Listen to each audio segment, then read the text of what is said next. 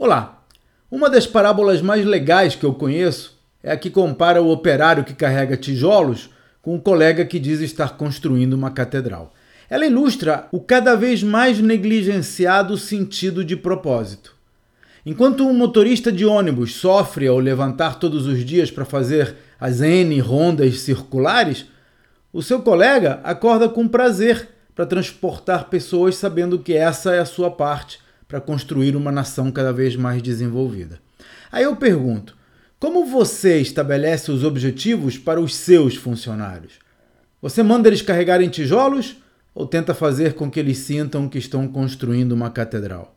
Assine o relatório Gestão de Valor e saiba como aplicar na sua empresa as melhores práticas de gestão empresarial.